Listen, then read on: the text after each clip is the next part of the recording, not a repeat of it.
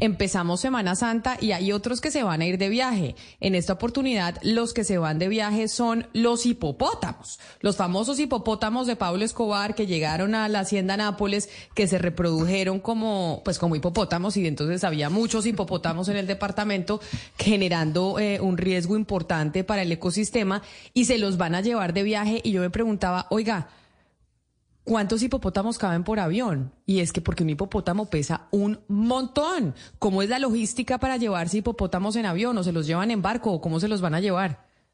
Uno se imaginaría, Camila, pues acuérdese que la población calculada que se tiene de hipopótamos, de esos hipopótamos que salieron de la hacienda Nápoles, es entre 65 y 80 hipopótamos, pero 10 de ellos, 10 de los más jovencitos, se los van a llevar para Sinaloa en México.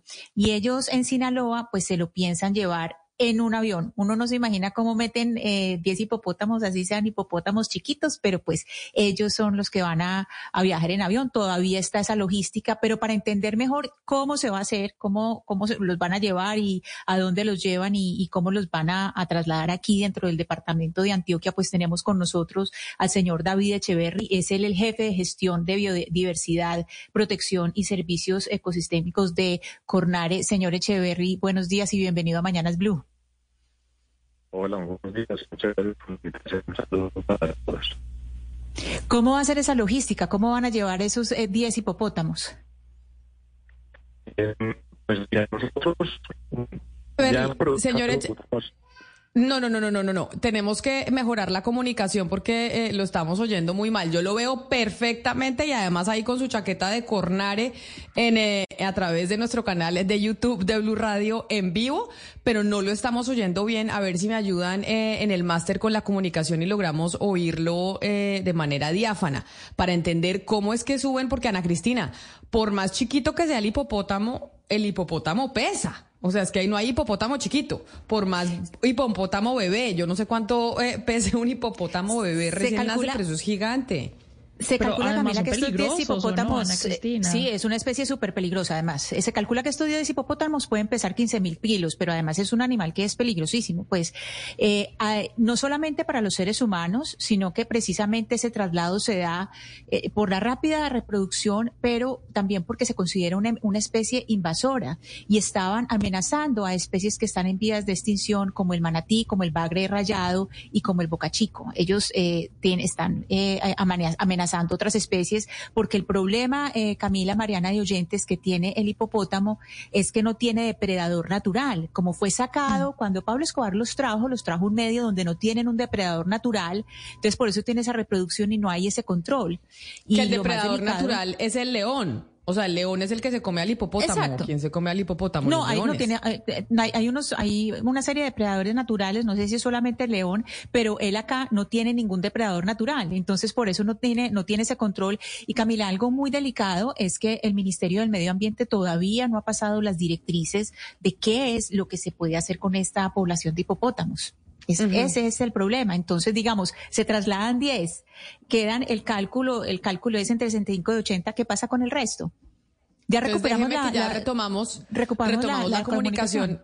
Con el señor Echeverry, señor Echeverry, jefe de gestión de biodiversidad de áreas protegidas y servicios eh, ecosistémicos de Cornare. Ahora sí, bienvenido de nuevo, a ver si lo escuchamos ya mejor. Hola, buenos días. Ahora sí. Ah, sí, perfecto, lo oímos perfecto. Señor Echeverry, ¿cómo es que se... ¿Cómo es que se van a montar? Explíquenos la logística porque yo no me quiero imaginar cómo se llevan unos hipopótamos en avión, porque es que estos animales son gigantescos y supremamente pesados. Bueno, lo primero es que es, contarles que nosotros ya hemos reubicado hipopótamos en Colombia. Eh, yo siento que todo lo que hemos aprendido durante estos años, pues digamos proponiendo acciones de manejo para controlar esta población, eh, pues hemos propuesto el tema de las cirugías, hemos propuesto el tema de las translocaciones zoológicos que cuenten con garantías de seguridad y ello nos ha permitido tener una experiencia y por lo menos la parte que para mí es más compleja, que es la posibilidad de capturar un hipopótamo, eh, ya lo hemos hecho. Entonces hemos ubicado eh, siete hipopótamos en lo que en estos últimos diez años de trabajo en zoológicos al interior de Colombia. Y durante este tiempo también hemos continuado, digamos, haciendo las gestiones en otros países para ver si hay entidades interesadas en recibir hipopótamos de acá. Eso enmarcado en las acciones de manejo que, que seguramente em, eh, fueron propuestas también ahorita en este último estudio que se hizo entre el Ministerio y el Instituto Humboldt. Digamos que las posibilidades de acciones redundan en, en o esterilizar o en reducir la población a un número más manejable, a un número que se pueda entrar a, terminar como tal la reproducción descontrolada, que, que, realmente es un peligro para la biodiversidad. ¿Y cómo lo hacemos? Pues hay una, una técnica eh, muy criolla, que es básicamente construir unos corrales, en los corrales se ceban los animales, ahí se meten, se, se mm, digamos, dependiendo de las pruebas que se requieran desde el país receptor, eh, porque hay que hacer una homologación de criterios sanitarios, eh, se decide si el animal se va a dormir, se va a extraer las muestras para los diferentes análisis que se hayan que hacer y, luego se mete en un guacal. El guacal tiene que cumplir unos parámetros eh, de seguridad internacionales, tiene que cumplir la norma IATA, que es una norma, digamos, para el transporte de animales vivos a nivel internacional y, eh, y después de eso uno puede pensar en que podemos ubicar hipopótamos en zoológicos que estén interesados en cualquier lugar del mundo, que cumpla, digamos, con garantías de seguridad, de bienestar y que tenga todos eh, los papeles legales eh, en su ministerio.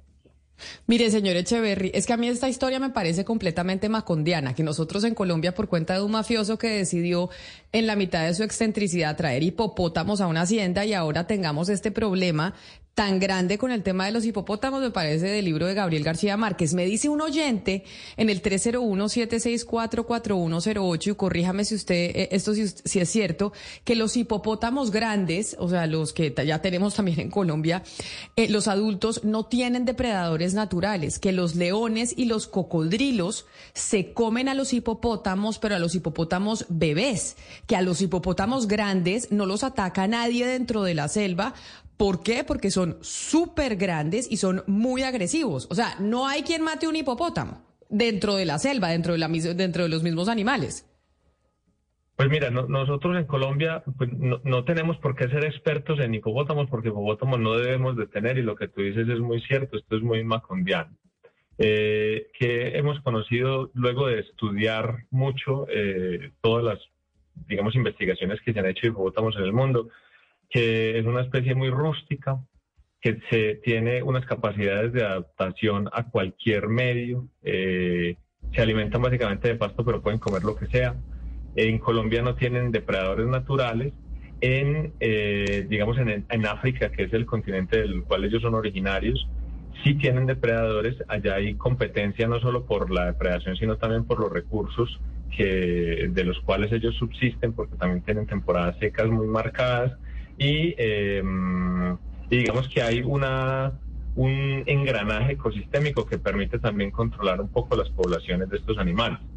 Eh, ellos sí tienen depredadores en el continente africano, ellos mismos se compiten entre sí. Eh, digamos que se, entre las luchas y las competencias territoriales pueden eh, derivar en que ellos mismos se maten entre sí. Y, y además, cuando los hipopótamos también van estando ya muy longevos, los animales salvajes que pueden ser eh, que, que, cocodrilos también los pueden atacar en estado adulto, pues se ha visto, pero digamos que un individuo joven, robusto, no tiene una competencia directa, digamos, a nivel de predación, y menos porque ellos son de características gregarias. Entonces, eh, pues ningún felino se va a atrever a meterse al agua a, sacar en, en una condición gregaria. Pero sí hemos visto y hay, videos en los cuales se, observan a, un grupo de leonas atacando a, un hipopótamo. De ahí a que lo logren matar, pues quién sabe, pero sí hay, sí hay una competencia ahí. Óigame, señor Echeverry, bueno, una cosa es que el hipopótamo mate a, o que maten al hipopótamo, que unas leonas vengan y maten a los hipopótamos, pero también el hipopótamo lo peligroso que puede ser, por ejemplo, para los seres humanos, porque usted me corrige, pero en el África son como la segunda causa de muerte, en el África subsahariana, es decir, los ataques hacia humanos son muchos. En Colombia no pareciera ser así. ¿Por qué los colombianos o los hipopótamos colombianizados no atacan o no parecieran atacar tanto a la gente? Mm, pues yo creo que en África es la primera causa de ataques y de, causa de muerte a las personas. Em, en Colombia no estamos lejos de que eso pase. Digamos que el número de animales todavía eh, es poco probable que se encuentren con las personas, pero no estamos lejos de que esa situación pase y eso es precisamente el llamado que hemos venido haciendo durante años de que pues, hay que ponerle atención a esto y, y, hacer, digamos, acciones de manejo para mitigar un poco ese, ese crecimiento tan descontrolado mientras se van tomando medidas como de manejo más, más, eh, de profundidad. Eh, en Colombia ya han, ya han pasado ataques a personas. Realmente no, han ocurrido muertes porque hemos estado de buenas.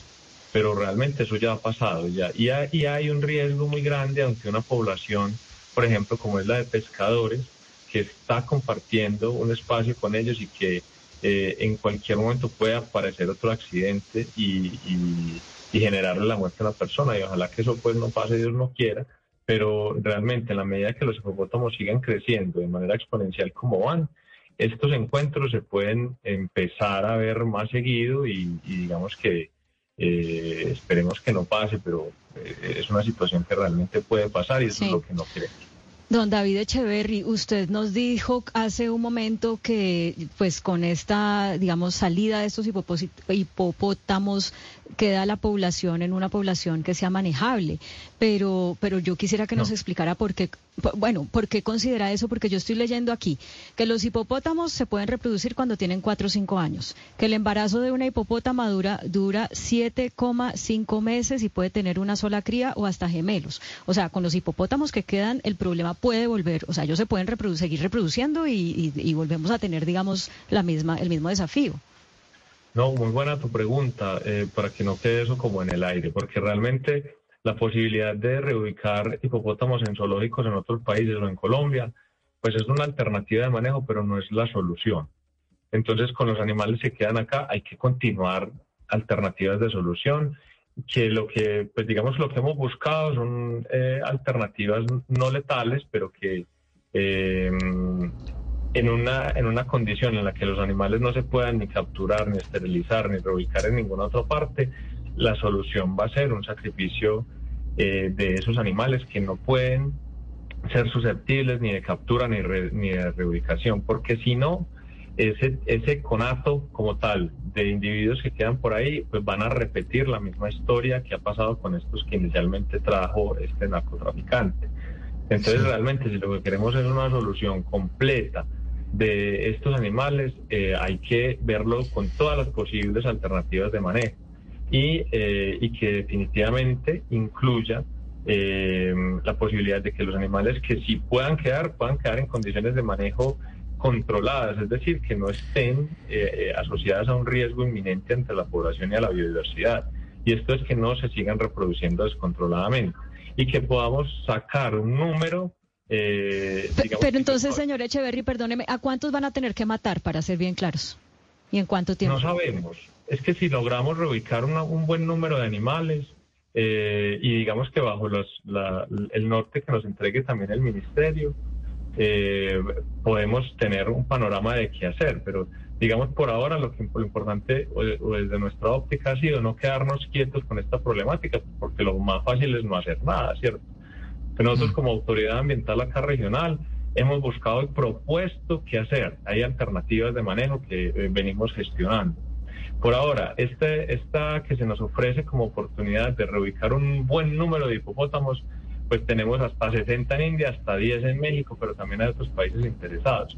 Si podemos darle salida a algunos animales que lleguen a zoológicos en esos países, pues vamos a tener una población reducida y de pronto más opciones de manejo que no involucren como tal ese sacrificio que es tan polémico.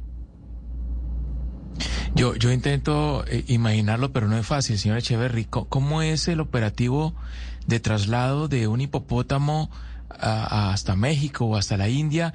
¿Y cuánto vale eso y quién lo, quién lo financia? Bueno, nosotros estamos acá con la experiencia y con la posibilidad de capturarlos. Hasta ahí bien, ¿cierto? De, con lo que tenemos en, en recursos propios, o sea, con la experiencia de nuestro equipo de medicamentos, de lo que ya hemos hecho, podemos capturar. Es básicamente ampliar los corrales y entrar a cebar y capturar. ¿Qué necesitamos financiamiento? Que nos financien los corrales y que financien el avión para que eso se vaya. ¿Quién está asumiendo esos costos? Los están asumiendo los receptores de los animales. Ellos que nos han dicho que pueden financiar el tema de la elaboración de los guacales, que son unos guacales eh, especiales para poder movilizar estos animales, y, eh, el traslado en avión, que es un avión, eh, digamos, de carga, que nosotros llevaríamos hasta el sitio de embalaje, se acomoda un, número de guacales que va a ir obviamente acompañado por personal veterinario haciendo el seguimiento de todos los animales y, eh, ya, básicamente se traslada hasta el sitio, allá también hay una logística en que los llevan hasta el zoológico receptor. Em, importante, los animales que son más susceptibles de este procedimiento son, son los animales, digamos, de juveniles a, que tengan un, tamaño tan exorbitante, digamos, de más de dos toneladas. Es un animal de muy difícil manejo.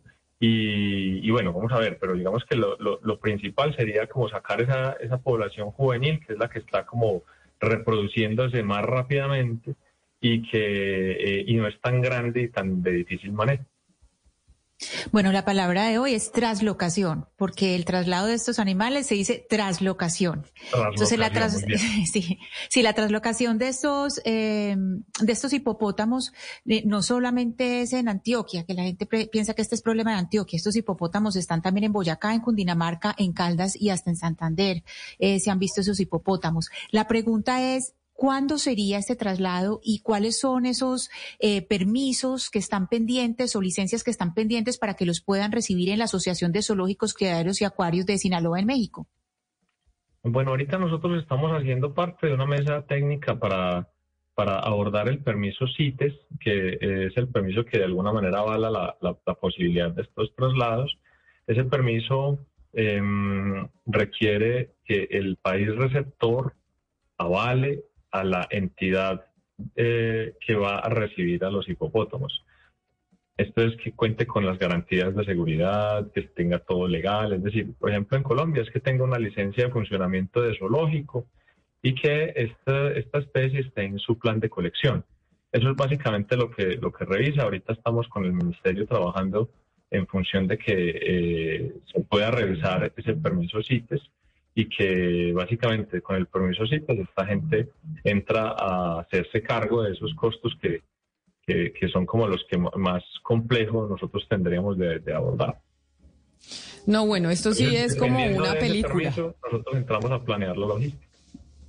Pues mucha suerte, señor Echeverry, de verdad, de quitarse el sombrero, que se hayan tenido que volver expertos en hipopótamos, cuando nosotros no tenemos hipopótamos aquí en Colombia, por cuenta de, es que si uno mira la historia, uno, cada, cada cosa le parece más eh, sorprendente, y es que estamos en este lío por cuenta de la traída de los hipopótamos de Pablo Escobar a la hacienda Nápoles. Señor eh, David Echeverry de Cornare, mil gracias por atendernos y explicarnos, porque teníamos muchas dudas, no, no, no, no sabíamos cómo se iban a llevar ustedes esos hipopótamos para otras partes del mundo. Feliz día para usted. Muchas gracias Camila y, a, y a todos los compañeros. Muchas gracias por el interés.